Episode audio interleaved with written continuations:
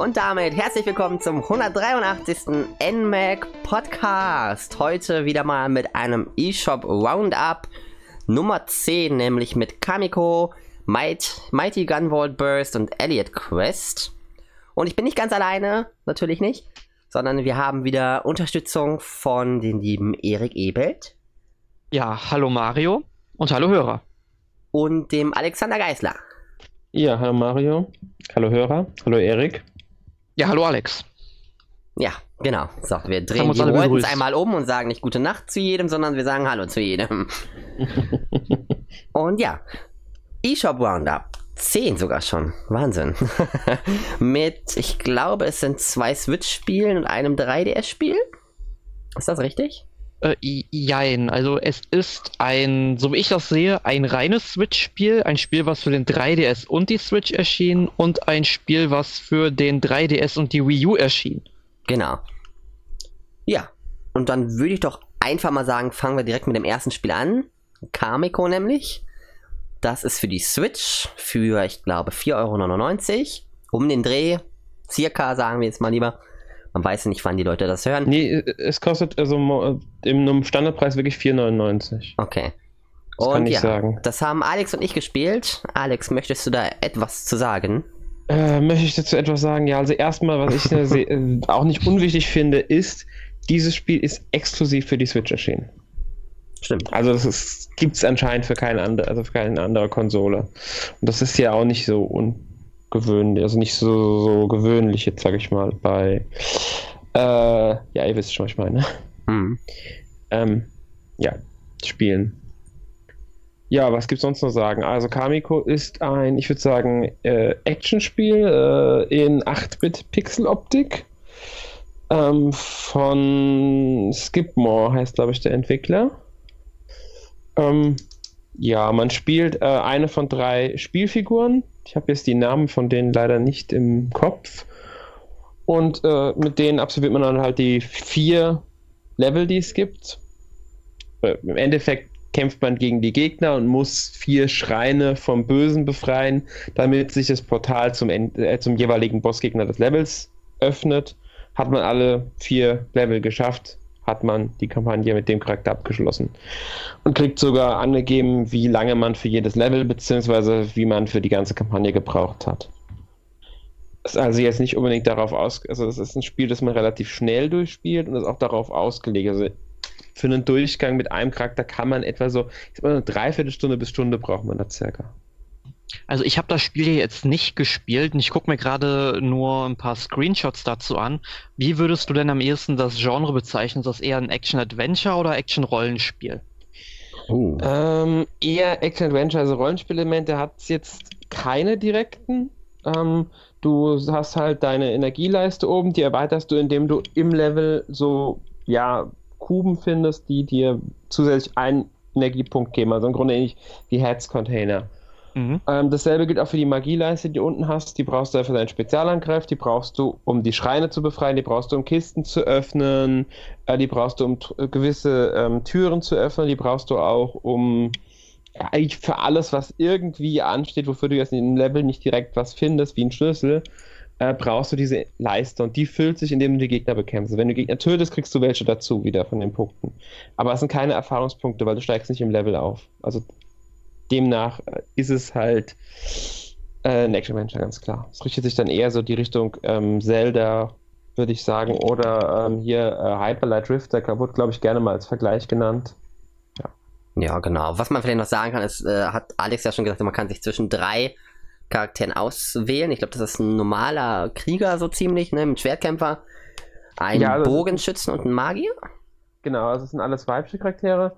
Und Magier ist falsch. Das ist ähm, die letzte wirft eine Art Diskus oder sowas, Boomerang-Diskus, so. irgendwie sowas, der halt zu dir zurückkommt. Und während der, der, während der halt in der Luft ist, kannst du noch mit einem kleinen Dolch Gegner, die direkt um dich herum sind, angreifen. Ah. Ja, spielen sich alle drei sehr unterschiedlich, muss man dazu sagen.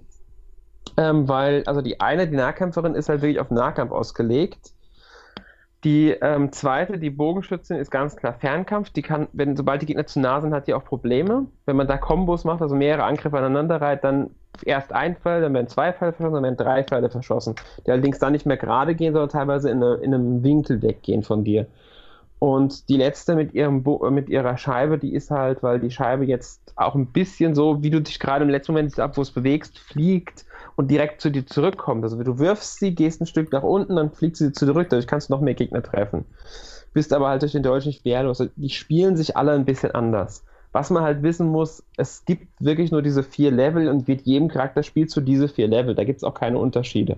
Auch die Level selbst, die sehen zwar alle unterschiedlich aus, was auch für schön Abwechslung sorgt. Letztlich macht man in den Leveln aber immer dasselbe. Es geht darum, ähm, in den, die Rätsel zu lösen, um zu den Schreinen zu kommen und diese Schreine zu befreien, um dann zum, End, äh, zum Bossgegner halt des Levels zu kommen. Genau. Die teilweise, ich fand den ersten zum Beispiel jetzt schon nicht gerade so leicht. Also sobald man ihn raus hat, schon, aber man wird auch manchmal unfair getroffen, habe ich das Gefühl.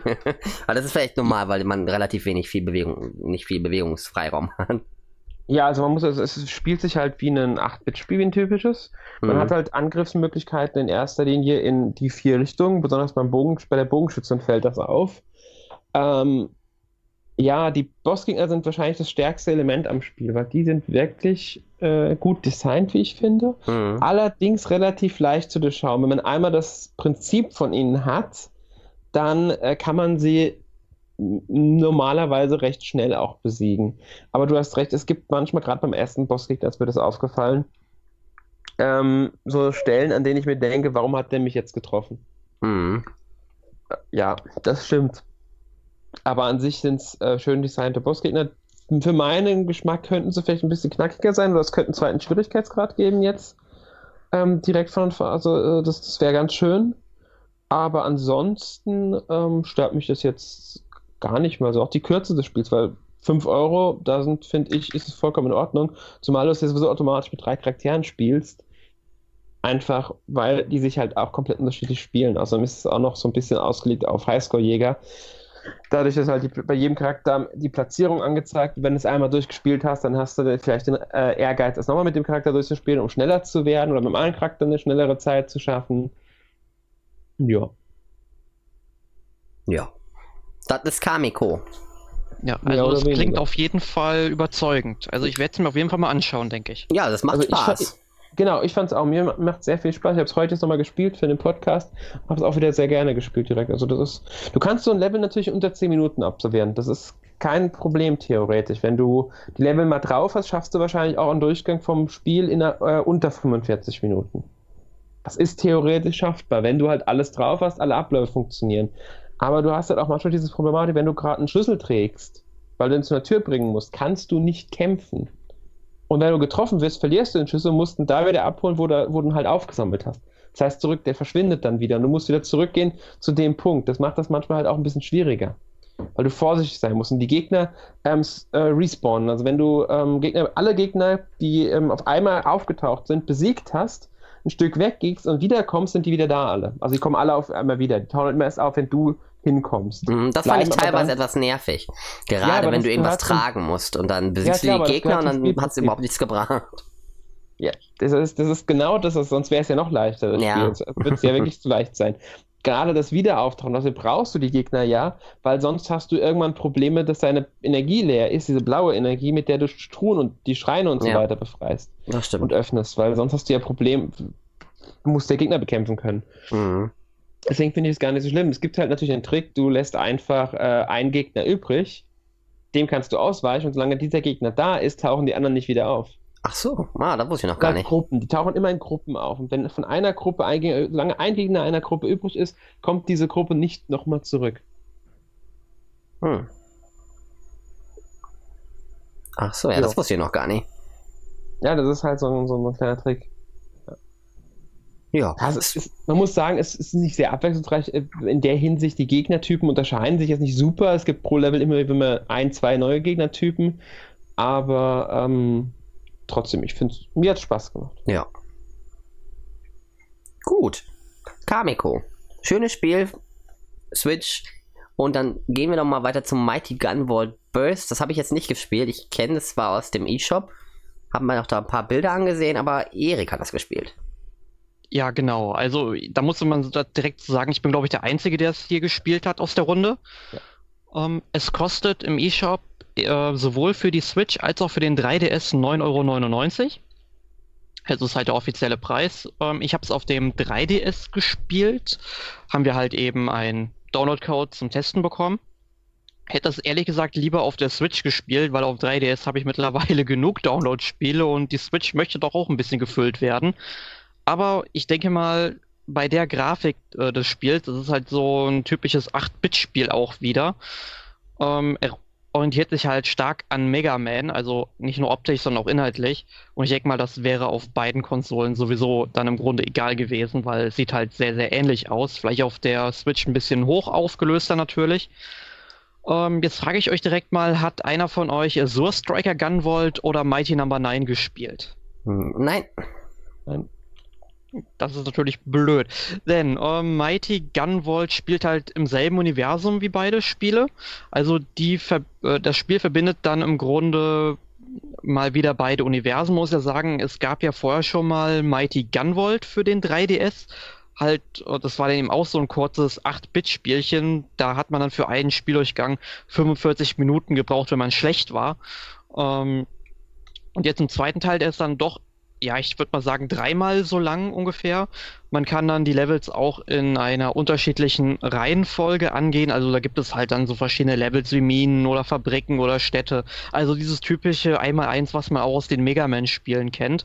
Und man verkörpert dann entweder eben Beck oder Gunvolt. Also Beck ist halt der Charakter aus äh, Mighty Number no. 9 und Gunvolt eben aus ähm, Azure Striker Gunvolt spielen sich beide relativ ähnlich und man hüpft und springt und läuft dann eben durch diese, durch diese verschiedenen Levels und schießt dann eben im Grunde alles über den Haufen, was einen vor die Flinte läuft. Aber was ich halt sehr interessant finde, wenn man eben ein Level abschließt, kann man sich eine Belohnung aussuchen. Äh, das heißt, man kann zum Beispiel sich für ein Waffenteil entscheiden, was man eben seine Waffe einsetzt oder eben ähm, für eine Waffenerweiterung, weil die verschiedenen Waffenteile, die brauchen halt auch eine bestimmte Anzahl an Punkten, die eben verbraucht werden. Also man hat eben, weiß ich nicht, zum Beispiel am Anfang, ich glaube 300 Punkte oder so, äh, die man eben verteilen kann, wenn man eine Waffe konstruiert. Da passt halt nicht viel rein. Ähm, ja, und nach und nach kann man dann immer mehr so seine Waffen zusammensetzen, die total personalisieren, was ich ziemlich gut an dem Spiel finde. Also man kann sich aussuchen, zum Beispiel mit welchem Element, äh, Element man schießen will, wie groß die Projektile sein sollen, wie viele Projektile man schießen will, in welchem Winkel die geschossen werden, ob die irgendwie so spiralförmig fliegen. Also da ist durchaus sehr, sehr viel möglich. Und das habe ich in so einem Actionspiel vorher noch nicht gesehen. Und allein deswegen macht das das Spiel irgendwie schon so ein kleines Stück großartig. Und ich hoffe sehr, dass man dieses Konzept dann auch mal in den nächsten Teil von Azure Striker Gunvolt einbaut. Das ist ja meiner Meinung nach immer noch einer der besten eShop-Titel, genauso wie Azure Striker Gunvolt 2. Ähm, ja, aber Mighty Gunvolt Burst ist dann eben hauptsächlich so ein Mega Man-Spiel. Also es ist wirklich wie die alten klassischen Mega Man-Spiele auf dem NES.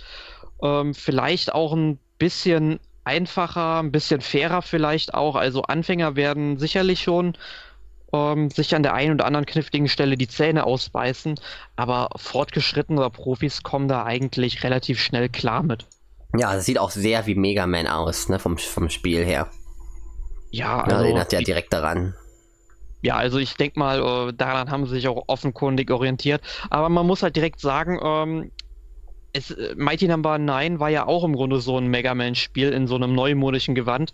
Hat ja allerdings vorne und hinten nicht funktioniert. Hat ja relativ, was heißt relativ, es hat richtig schlechte Bewertung bekommen eigentlich äh, dafür, was es, äh, was man da für eine Hoffnung reingesteckt hat. Also ich bin froh, dass ich damals äh, das Spiel bei Kickstarter nicht unterstützt habe, obwohl ich es eigentlich machen wollte, weil ich dann mich doch so ein bisschen von der tollen Titelmelodie und von Inafune Sana blenden lassen, aber ähm, da sollte man dann doch lieber zu Mighty Gunvolt Burst greifen. Ähm, ich denke mal, für 10 Euro kann man es schon machen. Ist jetzt kein schlechtes Spiel. Ich meine, allein wegen dem Waffensystem, weil das so innovativ ist. Ähm, ja, und natürlich auch bei den Endgegnern beißt man sich dann teilweise auch die Zähne aus, wenn man nicht seine Waffe richtig individualisiert. Aber wenn man das geschafft hat, wenn man da ein bisschen den Dreh raus hat, ist das Spiel richtig gut. Aber was ich halt wirklich sehr nervig bei dem Spiel finde, ist, dass man immer, wenn man eine Waffe wechseln muss, irgendwie komplett ins Menü zurückgehen muss, wo man die Waffen konstruiert. Ähm, und da denke ich einfach, man hat da irgendwie, ich glaube, 15 oder 18 Plätze, wo man eben seine Waffen äh, niederlegen kann. Warum kann man die nicht einfach mit R und L durchschalten oder zumindest dann bei der 3DS-Version über den Touchscreen äh, die auswählen? Also da haben sie die Idee nicht zu Ende gedacht. So würde das Spiel dann doch noch ein bisschen actionreicher funktionieren. Weil es halt ein bisschen nervig, wenn du dann in einem Kampf gegen so einen Bossgegner dann immer mal schauen musst, okay, welche Waffe ist jetzt am effektivsten, wie kriege ich denn am leichtesten platt, ne? Mhm. Aber gefällt dir. Oder eher ja. ist, ist ganz doch, in Ordnung. Doch, doch. also ja, Hast es ist nicht so, äh, Warte mal, wofür ist das rausgekommen? Für 3DS äh, und Switch, ne? Switch. Für Welche die beiden, Version genau. hast du gespielt? Äh, für den 3DS. Ah, okay. Also, ähm, ich, ich kann das Spiel, glaube ich, auf beiden Plattformen empfehlen. Mhm. Ähm, die 3DS-Version hätte, wie gesagt, einen Vorteil gehabt, wenn die Entwickler klug genug wären, um den Touchscreen zu nutzen. Aber da ist, glaube ich, die ganze Zeit über einfach nur das Logo vom Spiel abgebildet. Und dann hätte man das, dann hätte man das Ding gleich schwarz lassen können, um ein bisschen Energie zu sparen, ja. ja. Ähm, ja, also es ist jetzt nicht das beste Spiel des Franchises, also da möchte ich doch ganz klar sagen, sollte man sich lieber The Striker Gunvolt 1 und 2 für den 3DS holen. Die sind wirklich großartig, orientieren sich halt so an Mega Man X eher. Ähm, spielen sich auch wesentlich besser, wesentlich actionreicher. Aber wenn man eben Mega Man mag, dann wird man auch mit äh, Mighty Gunvolt Burst seinen Spaß haben. Also es ist halt auch, wie gesagt, ein bisschen zugänglicher. Also wem Mega Man vielleicht so schwer ist, ähm, der kann bei Mighty Gunvolt Burst nichts verkehrt machen. Hm. Also ich sag mal so, man kann schon zugreifen. Man soll halt nur nicht die Erwartungen jetzt so hochschrauben, als wie damals äh, Mega Man 2 fürs NES erschienen ist. Also, das war dann doch noch ein bisschen cooler, äh, aber halt im Verhältnis zur Zeit. Ne? Mhm. Gut. Ja, wir kommen ja ganz schön flott voran, wa? Hätten wir ja fast ja. noch doppelt so viele Spiele im Podcast mit reinhauen können. Denn dann haben wir jetzt ja das letzte Spiel, nämlich eins, das jetzt auf schon sehr vielen Plattformen, wo nie auf zwei von Nintendo rausgekommen ist, obwohl ich habe das Gefühl, es wäre auf mehreren rausgekommen. Wer weiß. Ja, also insgesamt ist es auf einigen rausgekommen. Also ja, mal abseits genau. von Nintendo betrachtet. Ja, nämlich Elliot Quest, ähm, das Erik und ich gespielt haben. Meines Wissens genau. nach. Du ja auf der Wii U und ich auf dem 3DS, wenn ich das richtig in Erinnerung habe. Genau, ja. Weil bei dir ist es ja schon was länger her und die 3DS-Version, die erschien ja jetzt erst im Mai 2017. Richtig. Genau, deswegen ist es schon eine Weile her. Also ich glaube, ich habe so ein bisschen, so das Spielprinzip kann ich, glaube ich, noch ein bisschen erklären. Aber ich denke, dann kann Erik da auch wieder ein bisschen was erzählen zu, wenn es jetzt gerade aktuell ist. Und zwar ist Elliot Quest ein ähm, 2D-Spiel, das, ähm, wovon, wo man nach links, nach rechts läuft. Das ist ein bisschen eine Mischung aus, ich weiß nicht, das, was ich in Erinnerung habe, so, so den also zweiten Zelda und einem, vielleicht ein bisschen Metroid, weil ich meine, man ja. muss nicht so viel, so viel hin und her laufen vielleicht, aber schon so ein bisschen. Ich denke, das Ach, ist doch. eine ganz also, gute Beschreibung. Also ich, also ich doch da schon, dass man da oft hin und her laufen muss, weil das Spiel ja, sag ich mal, äh, wesentlich offener ist als äh, Zelda 2 oder mhm. auch Metroid, wie ich finde. Gut, Metroid geht vielleicht ein bisschen eher in die Richtung als Zelda 2, aber ähm, man kann ja wirklich frei in der Gegend rumlaufen über halt so eine Oberweltkarte, die dann mhm. eben ähnlich wie in ähm, Zelda 2 äh, ja dann auch aus der Vogelperspektive eingefangen wird. Ähm, wo man dann eben auf der Insel, ich weiß jetzt gar nicht mehr, wie die Insel hieß. Steht das hier irgendwie auf der Produktseite? Ich schau mal gerade nach. Äh, ich, das ist bei mir gar nicht äh, so lange her. Urele, genau, das Land Urele, das soll so ein bisschen an der griechisch-römischen Mythologie so ein bisschen aufgebaut ist, vom Stil her. Ähm, ja, man kann halt relativ frei entscheiden, wo man jetzt hingehen will. Man muss natürlich sagen, klar, wenn man irgendwo ein Item braucht, um da weiterzukommen, alleine wenn man zum Beispiel den Schild braucht, damit man durch so einen Gang laufen kann, um eben Pfeile abzuwehren, äh, da kommt man dann vielleicht gerade noch so durch, aber stirbt dann sicherlich kurz danach an irgendeinem Angriff von einem Gegner, der dann zu stark ist oder so. Mhm. Aber wie gesagt, man kann halt da relativ frei rumlaufen. Oder wenn man eben eine Bombe braucht, um ja den Weg frei zu springen, dann braucht man die halt erst. Das ist halt wieder, wieder wie ein Zelda im Grunde. Ne? Ich meine, gut, das gibt es ja auch im Metroid mit den verschiedenen äh, Missiles, die man da eben ähm, einsammeln muss, um eben die Türen zu öffnen. Ne? Aber es ist dann doch schon sehr, sehr frei. Mhm. Soll ich sagen, Erik? Hau raus. Es ist, es ist Metroidvania. Boah, nein, du, dass du jetzt diesen Begriff wieder raushaust. Wir hatten glaube ich. Du weißt, warum ich ihn raushaue. warum? Weil du ihn hast. Ja. Das ist der einzige Grund. Ja, liebe Hörer, wenn ihr das hier seht, schreibt bitte Drohbriefe an Alex, dass er das bitte unterlassen soll. Ich hasse diesen Begriff. Er macht so, er macht für mich einfach, er macht für mich ähm, Metroid klein und Castlevania zu groß, als es ursprünglich war.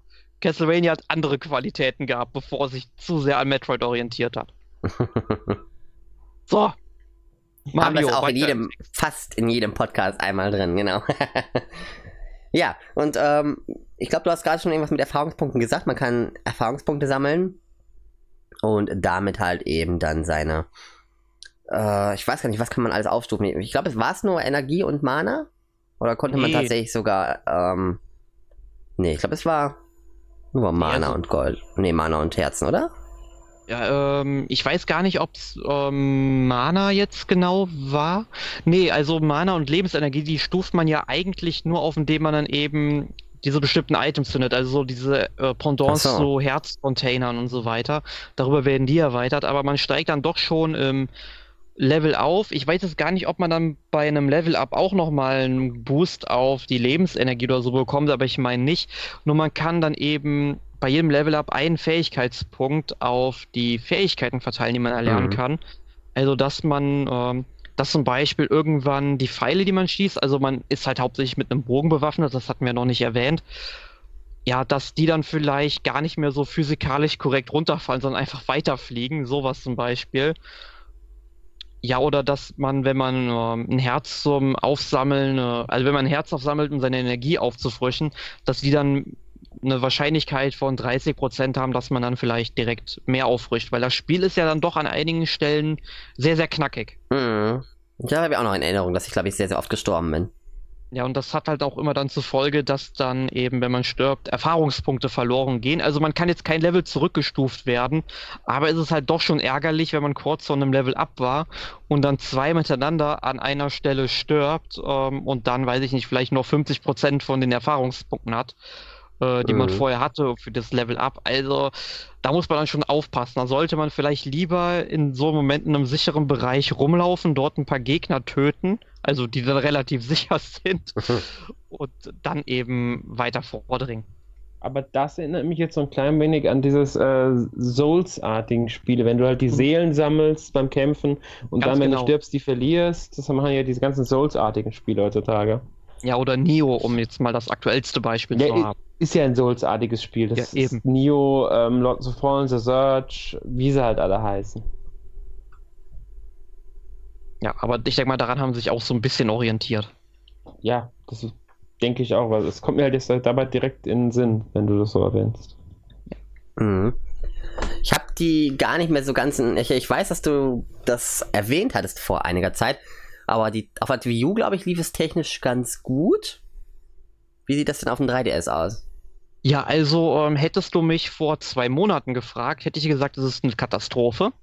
Mhm. Ähm, das liegt halt einfach daran, weil sie haben das Spiel einfach nicht ähm, wirklich äh, durch die Qualitätssicherung geschickt. Also anders kann ich es mir nicht erklären.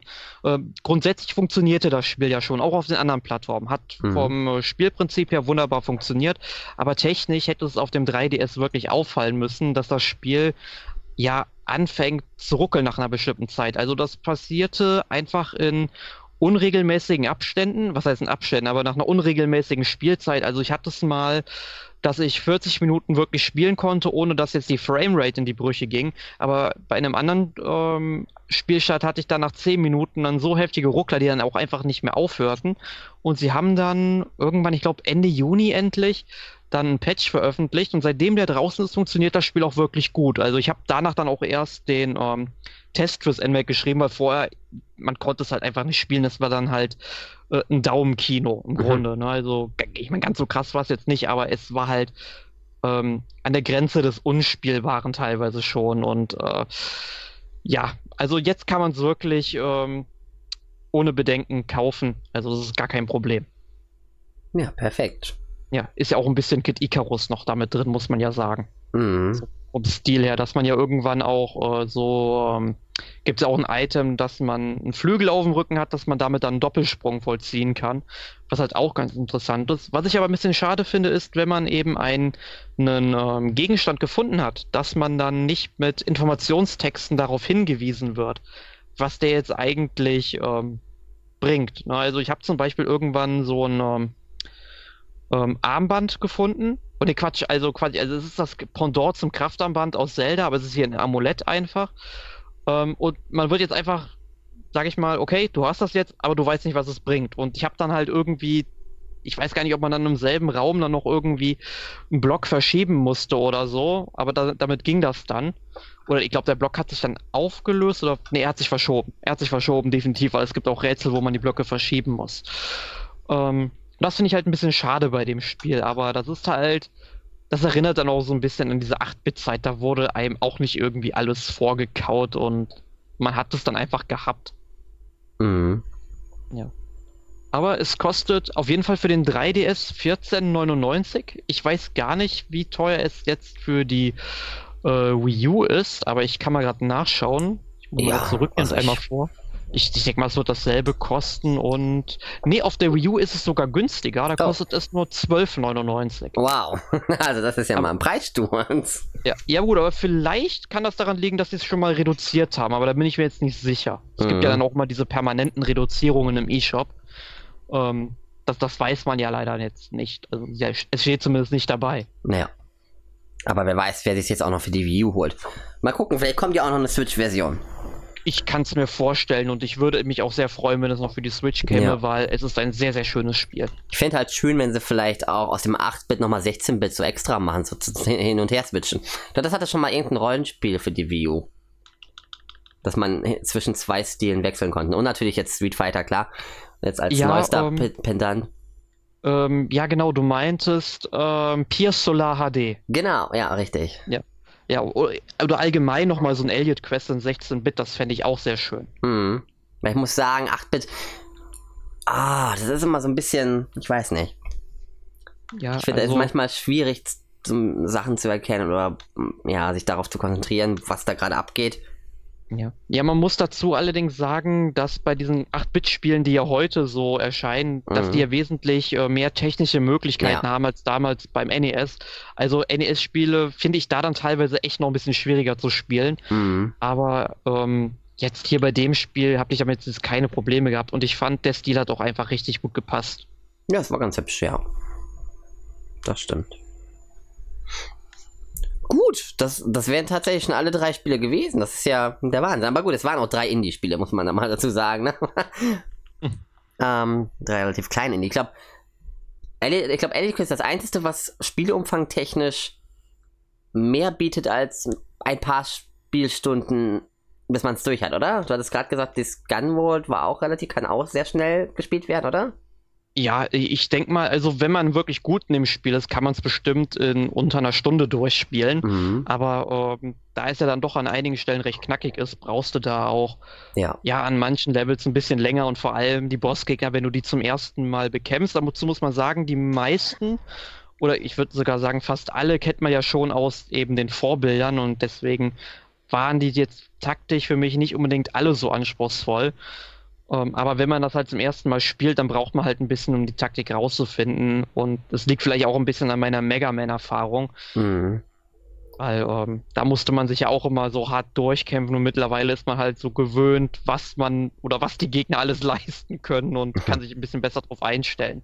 Ja, ist ja auch Aber- wahrscheinlich zum mehrmaligen Spielen gedacht, ne? Genau wie bei Kamiko ja auch. Ja, ja, Oder nicht, nicht unbedingt. halt oder sowas.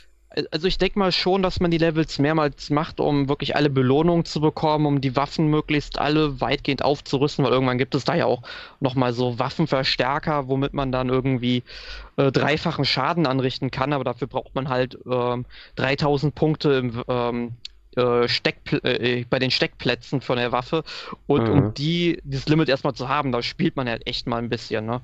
Ja. Ja, gut. Aber Elliot Quest ist da wirklich, ich denke mal so bei 10 Stunden ungefähr. Ja. Dann wären das die drei Spiele gewesen. Kommen wir zum Fazit, obwohl, ich glaube, wir haben ja nicht alle drei Spiele alle gespielt, aber gut. Fangen wir mal an, Alex, was ist denn dein Fazit oder dein, dein, deine Empfehlung?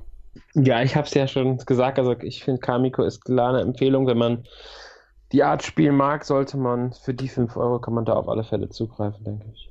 Mhm. Was ich interessant finde, ist äh, Elgit Quest. Also das klingt für mich jetzt sehr interessant.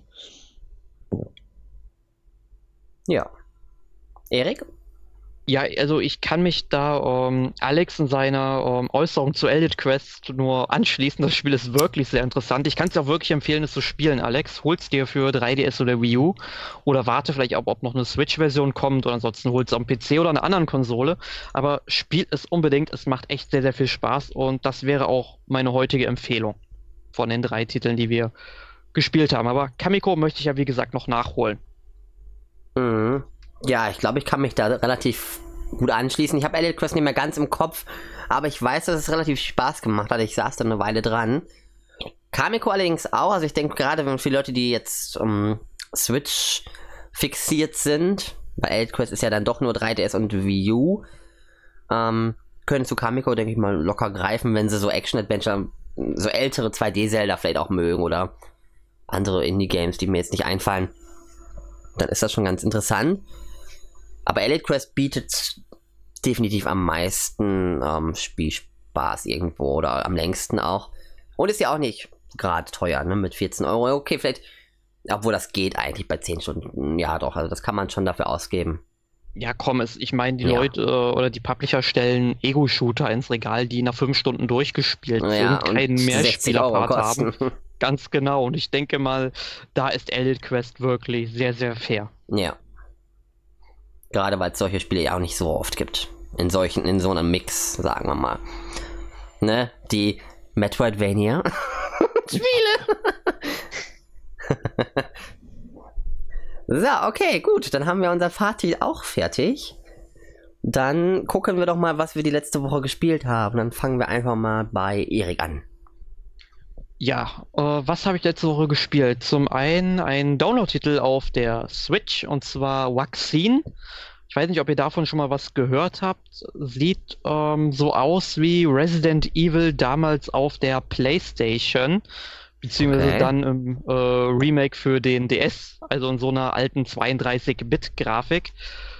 Ähm, ja, Spielprinzip ist, ähm, sage ich mal, ähnlich wie bei Prince of Persia allerdings, dass man nur eine bestimmte ähm, Zeit hat, das Spiel durchzuspielen, während man ja beim ersten Prince of Persia äh, 60 Minuten hatte, um die Prinzessin zu retten, sind es hier 30 Minuten, um den Impfstoff zu finden. Man läuft dann eben so durch ein Herrenhaus, der aber, ähm, oder das aber bei jedem Spielstart ja neu zusammengestellt wird. Das ist halt einfach so eine Zusammenreihung an ja meist, ja doch komplett eigentlich quadratischen Räumen oder sag ich mal rechteckigen Räumen die dann eben zufällig mit Waffen, Munition und natürlich Gegnern, also Infizierte, halt gefüllt werden.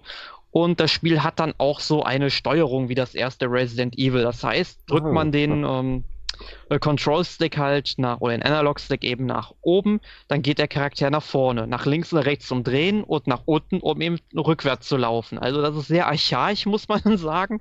Das äh, werden sicherlich nicht viele mögen, also zumindest sag ich mal, die nicht, die nie Resident Evil 1 gespielt haben. Ich weiß gar nicht, wie das bei den Resident Evil Nachfolgern war. Also im Zweier war es ähnlich, glaube ich. Da haben sie die Panzersteuerung beibehalten. Beim Dreier bin ich mir gerade nicht mehr ganz sicher. Ja, also ja. beim Vierer ist es nicht mehr. Nee, beim Vierer nicht, das war ja was anderes dann. Ja, genau. Ich glaube, die Panzersteuerung war bis zum Dreier tatsächlich da drin. Ich bin mir aber nicht 100% sicher. Mhm. Ja, ja, und ähm, ähm, ich finde es halt, sag ich mal, interessant, aber ich muss halt sagen, ich finde der Glücksfaktor und Zufallsfaktor ist dann teilweise doch ein bisschen hoch, weil ich bin da manchmal in einen Raum reingegangen und muss sozusagen bei größeren Räumen hat man dann einfach mal so mehrere Kamerawinkel, die eingefangen werden. Das heißt, man geht äh, zum, bis zur Mitte des Raumes und dann sieht man den Raum plötzlich aus einer ganz anderen Sicht. Also auch wie damals bei Resident Evil, ja. Und das ist hier insofern echt blöd, weil manche Gegner dann so unfair platziert sind, dass sie dich dann natürlich sehen, wenn du da um die Ecke kommst äh, und dann halt auf dich zurasen. Man muss dann halt irgendwie gucken, dass man zurückgeht. Allerdings sind manche Gegner schon so stark, die man eigentlich nur mit einer Shotgun oder so erledigen kann. Problem ist, wenn du halt nicht in einem der zufällig ähm, angeordneten Räume dann vorher die Shotgun schon gefunden hast, hast du dann ein bisschen Probleme und beißt dann sehr wahrscheinlich ins Gras und musst dann eben wieder ja von Anfang an starten. Und das oh. nervt auf Dauer. Mhm. Ist ja nur Einzelspieler, ne? Äh, ja, also es ist wirklich ähm, ein Spiel, das sich so an ja, Retro-Nostalgiker richtet, die damals auch Resident Evil, Parasite Eve ähm, oder Silent Hill und so gespielt haben, also die wirklichen äh, Survival-Horror-Klassiker auf der Playstation. Mhm. Aber schon mutig, ich, so eine Panthersteuerung heutzutage noch reinzuhauen. Ich meine, selbst selbst Resident Evil, die Leute von Capcom, haben es ja bei den Remasterungen und Remakes ähm, geändert. Ne? Den ersten Teil haben sie die Panzersteuerung herausgenommen und nicht als Retro drin gelassen. Was also, ja auch sinnvoll ist. Ja, also, ne? absolut. Heutzutage ist sowas echt sinnvoll. Also schon bei den GameCube-Versionen oder erst jetzt hier bei den wirklichen HD-Remastered? Nee, nee, schon bei den. Ga die, die HD-Remastered sind ja theoretisch nichts anderes als äh, nochmal ausgebesserte ja. Version der genau. GameCube. GameCube war ja ein richtiges Remake damals. Genau. Und da haben sie es verändert. Okay, also da, da haben sie die Steuerung schon angepasst gehabt. Oh Gott, da bin ich mir. Das ist schon so lange her. Ich habe immer noch gedacht, dass die noch da so erhalten gewesen wäre. Mhm. Ich weiß nicht, ob man sie anschalten kann, aber so als Gimmick, aber eigentlich ist sie aus. Ja. Ja. Also ich, ich kann nur sagen, äh, wenn man eben sich auf Waxin einlassen will, dann ähm, sollte man schon die Vorbilder gespielt haben. Und wenn man die nicht gespielt hat, dann möchte ich doch an der Stelle ganz klar sagen, spielt Resident Evil, spielt Silent Hill, spielt ähm, Parasite Eve. Das sind wirklich die drei großen Klassiker, die es damals auf der äh, PlayStation gab. Und ich glaube, Parasite Eve 2 hatte sogar auch Rollenspielelemente drin, war ja auch ein Square-Spiel. Ähm, ja, also da hat man dann auch auf jeden Fall mehr Story und so weiter drin. Also da wird man eher zufrieden sein und bekommt für kleineres Geld ähm, sicher dann, ähm, also wenn man sie dann halt downloadet, auch obwohl momentan ist ja der Big in Japan Sale, also ist, die kosten ungefähr gleich viel. Ich weiß auch gar nicht, wie viel Vaccine jetzt kostet, aber 9,99 Euro. 9,99 Euro. Ja, dann zahlt man ungefähr gleich äh, viel für die Spiele. Also vielleicht sind die alten äh, Klassiker im PlayStation Store noch ein bisschen günstiger, würde ich mal schätzen. Aber damit liegt man ebenfalls wesentlich besser als mit Vaccine. Und Vaccine ist, wie gesagt, dann nur für die Nostalgiker, die das Ganze nochmal irgendwie auffrischen wollen und ein paar Herausforderungen suchen. Mhm. Ja. Haben wir ja und, fast noch einen eShop-Titel. ja, fast, fast. Ne? Und äh, dann kommen wir auch direkt zum nächsten eShop-Titel, denn andererseits habe ich nämlich auch äh, Cursed Castilla ähm, äh, EX gespielt. Das ist im Grunde so ein äh, Super Golden Ghosts Klon. Oder wenn man eben äh, Ghosts äh, Goblins gespielt hat, das geht vielleicht eher in die Richtung vom Stil, also ist eher so in der 8-Bit-Schiene anzusehen. Auch für die Switch? Ähm, nee, nicht für die Switch ah, leider. Ah, okay. Was mich auch ein bisschen wundert, es kam dann nur für den 3DS jetzt raus, aber ich kann mir vorstellen, dass da irgendwann noch eine Switch-Version folgt. Und ich hoffe, dass es auch folgt, weil es ist wirklich einer der besten eShop-Titel, die ich gespielt habe. Ähm, ja, also Handlung ist jetzt grob, ähm, dass dann irgendwie die Dämonen ein Tor zum Reich der Lebenden aufstoßen, in Spanien wohlgemerkt, also in Kastilien, also im Königreich Kastilien, also in Zentralspanien sozusagen. Ähm, ja, und man wird dann eben vom König Alphons dem Sechsten entsendet, ähm, ja, das Böse und die Dämonen aufzuhalten und dann kämpft man sich eben durch, ich glaube, insgesamt acht Stages halt bis zum Endgegner vor. Äh, das klingt jetzt relativ wenig, aber ich finde, die ganzen Levels sind dann doch sehr abwechslungsreich gestaltet. Also das fängt dann ähnlich wie ähm, äh, halt äh, Super Ghosts and Ghosts damit an, dass man auf so einer Ebene rumläuft, wo die Untoten dann eben aus der Erde rauskriechen. Im zweiten Level ist man dann irgendwie auf einem ähm, Karren unterwegs, der die ganze Zeit fährt, während man ähm, ja, von so geflügeltem Getier angegriffen wird und man nicht runterfallen darf. Und später läuft man noch so durch zerstörte Städte und durch Höhlen, durch Kerker, durch Schlösser. Also ein bisschen auch wie in Castlevania, so dieses typische Szenario einfach. Ähm, und ich weiß nicht, hat einer von euch Super Golden Ghost gespielt? Nee, aber ich habe gerade erst Super Golden Girls verstanden und dachte mir, was hast du gespielt? das wär's ja noch. ja. Nee, also aber, es ist ewig her, dass ich es mal gespielt habe. Also es ist ja auch äh, bei dem Super Nintendo Mini dann vorinstalliert. Mhm. Oder was heißt vorinstalliert? Das ist installiert, man kann ja nichts nachinstallieren. Ähm, äh, ja, also es, wenn man halt Super Ghosts and Ghosts gespielt hat, es ist halt bockschwer. Und äh, Curse Castilla geht halt in eine ähnliche Richtung, ist allerdings dadurch, dass man eben ähm, drei Herzen hat, die man auch wieder auffüllen kann äh, wenn man eben Nahrung findet ähm, und durch wesentlich fairer platzierten Gegnern und ähm, ja, Plattformen dann doch leichter. Ähm, allerdings werden sich auch Anfänger hier vielleicht ein bisschen schwer tun, aber es macht halt unglaublich Laune. Die Geschichte wird dabei sehr minimalistisch erzählt, ähm, aber zeigt halt dann trotzdem schon irgendwie die innere Zerrissenheit des Charakters, wenn er dann äh, ja, wichtige Freunde verliert während des Abenteuers und dann dadurch eben motiviert wird, ja, gegen diese ganzen Dämonen zu kämpfen und auch die Dämonen sind sehr abwechslungsreich gestaltet, vor allem eben die Bossgegner. Da kämpft man gegen den Manticore, man kämpft gegen äh, einen ja, zweiköpfigen äh, Adler oder Geier, ich weiß es gerade nicht. Äh, ja, und äh, gegen äh, Nuberu so eine äh, altarische, glaube ich, heißt es, ähm, nee, altruistische oder alt, altarische, ich bin mir gerade nicht mehr sicher. Halt irgendwas Nordspanisches, gegen so eine nordspanische Gottheit von ähm, äh, Sturm und Gewitter. Ja, also das macht dann schon sehr, sehr viel Laune und ich konnte das eigentlich gar nicht mehr so aus dem, ähm, äh, ja, äh, den, äh, den 3DS gar nicht mehr aus der Hand legen. Und das ist eine astorianische Gottheit. Ich habe gerade nachgeschaut. Und ja. also es ist halt sehr, sehr spanisch angehaucht, muss man dazu sagen. Also in Spanien ist die Hölle los. Und natürlich auch wieder Retro-Grafik und Soundtrack. Also äh, der Soundtrack ist dann über ein äh, äh, Yamaha äh, 2203 Soundchip gemacht. Das klingt halt auch ziemlich cool. Kann man sich im Internet mal auch ähm, ja, äh, Musik von diesem Soundchip anhören von anderen Spielen, die dann halt damals auf japanischen Computern erschienen äh, sind. Also ziemlich, ziemlich cool. Hat auch den, oder kriegt dann auch den Silber Award von mir im Test. Kann ich jetzt schon verraten. Ah. Okay. Das war alles? Ähm, ja, gestern halt die Splatoon 2 Demo, aber äh, ich denke mal, die hat auch einer von euch gespielt, deswegen will ich da gar nicht vorweggreifen. Okay. Ach, warte, jetzt dieses Wochenende wusste ich gar nicht. Okay, dann erzähle ich gleich was darüber. ja, das sehr danach klingt, als wenn du das nicht gespielt hättest, Alex. Nee, ich bin nicht so sehr interessiert an Splatoon, muss ich ehrlich sagen. Was hast du denn sonst noch gespielt? Äh, ich überlege schon die ganze Zeit. Also ich habe gestern so etwa eine Stunde Horizon Zero Dawn mal wieder auf der PS4 gespielt. Aber nur eine Stunde, länger habe ich nicht geschafft. Ansonsten recht wenig. Ein bisschen Mario Kart 8 Deluxe. Äh, ja. Hm. Ja, manchmal hat man auch ein bisschen weniger zu spielen, ne? Vielleicht fällt dir ja noch was ja, ein. Ja, ich habe vorwiegend Spiele gespielt, über die ich jetzt noch nicht reden darf. Ach so, ja gut. Ja. Also, bei denen noch ein Embargo besteht und deswegen kann ich da jetzt nicht so erzählen. Ja, und du hast mit Sicherheit wieder viele Anime geguckt, oder?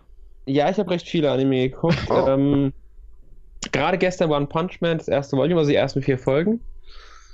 Äh, ja, ich kannte halt den Manga schon deswegen, aber ich fand es halt schon recht unterhaltsam. Äh, ja, und dann viel von diesen Simulcasts, die halt jetzt gerade starten, also die ganzen neuen Serien aus Japan, da schaue ich jetzt regelmäßig wieder. Alles Mögliche sind ein paar nette Serien dabei. Die neue Fate-Serie ja leider nicht, die kommt ja erst im November zu uns wegen Netflix, also dank Netflix. Wie auch immer man es formulieren will. ja. Ähm. Ja, ja. Ja. Gut. Ja. Ich habe also, äh, sonst hab sonst noch was gespielt? Klang gerade, als wenn dir noch was eingefallen wäre. Nee, nee, nee, nee, nee, nee, nee, das, das war's. Ich, tatsächlich, ich habe nicht wirklich viel gespielt sonst. Okay. Ja, ich habe Splatoon gespielt.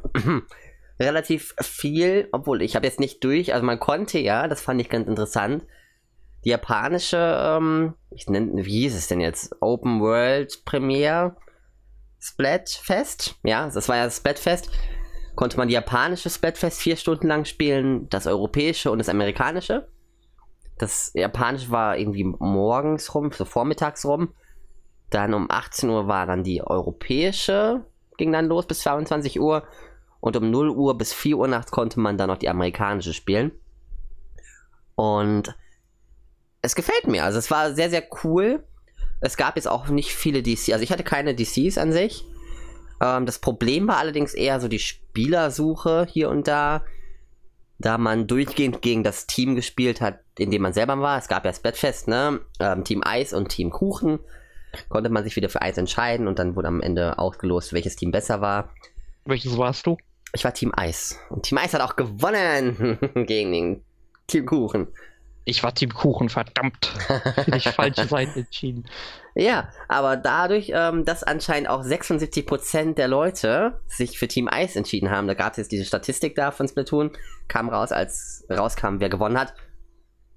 Das hat erklärt, warum ich durchgehend gegen Team Eis gespielt habe. Ich dachte ja eigentlich immer, Team Eis spielt auf jeden Fall gegen Team Kuchen, aber das ist nicht der Fall.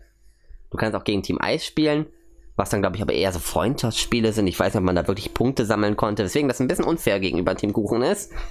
Ich weiß nicht, ob das bei dir so war, dass du oft gegen Team Kuchen gespielt hast. Äh, ich habe es nur eine halbe Stunde gespielt. Ich wollte so. halt einfach, ich brauchte halt eine Zeit zum Überbrücken, weil ich gucke halt momentan auch viele Serien und mhm. Ähm, hatte jetzt, sag ich mal, ähm, noch eine Pizza im Ofen, wollte halt so ein bisschen warten, bis ich dann mit Into the Badlands weitermachen kann. Großartige Empfehlung an der Stelle. Ähm, ja, und deswegen habe ich nur eine halbe Stunde gespielt und äh, ja. Gut, da fällt es natürlich dann nicht so auf.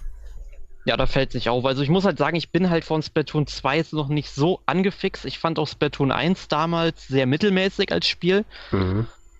Ähm, ich denke, ich werde mir Splatoon 2 früher oder später schon angucken, aber das, die Demo gestern war jetzt für mich erneut wieder kein Kaufgrund für das Spiel. Also vielleicht werde ich ja, oder vielleicht werde ich das Glück haben, es bei Gameplay Gamers testen zu dürfen. Dann werden wir auf jeden Fall im nächsten Mal ein oder andere Runde zusammenspielen können. Ähm, aber es ist für, es bietet für mich einfach jetzt nicht so eine Shooter-Erfahrung, die ich mir von einem Spiel wünsche, muss ich sagen. Mhm. Ja, also es hat ja auch nicht groß was geändert gerade. Also es gibt ja neue Waffen, mit denen du ein paar neue Schritte machen kannst. Also wenn dir Splatoon 1 von den Multiplayer-Spielen gefallen hat, dann gefällt das Splatoon 2 auch. Wenn nicht, dann wird der Multiplayer dir genauso sehr gefallen, wie er dir auch in Splatoon 1 gefallen hat. Da gibt es jetzt nicht die allzu großen Änderungen. Der Story-Modus soll besser sein, habe ich ähm, auf Twitter gelesen. Kann ich aber nicht sagen, weil konnte man nicht spielen. Und was allerdings ein Unterschied ist, ist der neue Koop-Modus, der, ähm, der Salmon One. Und der könnte echt witzig werden im Multiplayer. Das ist ja dann wirklich so ein Koop-Modus mit, ähm, ja, so eine Art Survival-Koop-Modus. Hast du ja wahrscheinlich in den Directs gesehen, wie der abläuft, ne?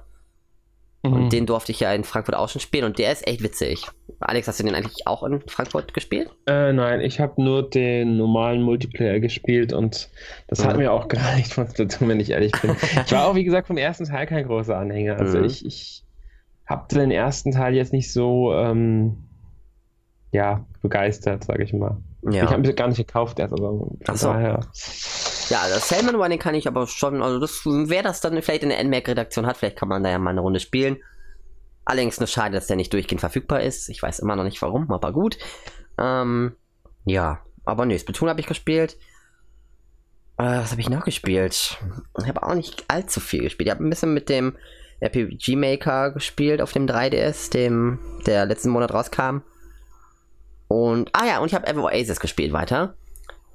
Bin ich jetzt, also doch, also es ist ein sehr, sehr gutes Spiel. Ich war ja letzte Woche in dem Podcast nicht dabei. Hat es da vorher erst angefangen zu spielen.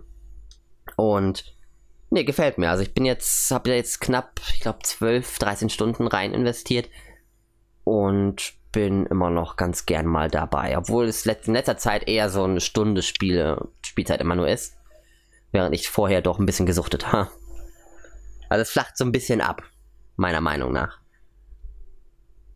Aber gut, ich glaube, das war es auch, so von den Sachen, die ich gespielt habe. Ja, was ja. haben wir denn nächste Woche im Podcast? Ja, da ist das Thema Switch, die Nintendo Switch wieder Thema. Und zwar die Hoffnungen für die Zukunft, sprich Spiele und Features und was noch alles für die Switch kommen soll. Und das bereden dann einige andere Leute noch aus der Redaktion. Mal gucken, wer dabei ist. Das lassen wir jetzt einfach mal als Überraschung dort stehen. Könnt ihr euch freuen, Ja. so ein kleiner Cliffhanger. ja, und, und, ja, und die Hoffnung, ob der äh, Podcast überhaupt zustande kommt, weil wir genau. ehrlich gesagt noch nicht wissen, ob dann genügend Leute für dieses Thema zur Verfügung stehen werden. Aber ansonsten werdet ihr sicherlich irgendein anderes spannendes und interessantes Thema beim NMAC Podcast erleben. Genau. Und mit so einem schönen Schlusswort wünsche ich dann auch noch eine schöne restliche Woche oder ein schönes Wochenende, wie auch immer. Vielen Dank fürs Zuhören und ja, bis zum nächsten Mal. Ciao. Jo, tschüss! Bis dann. Tschüss.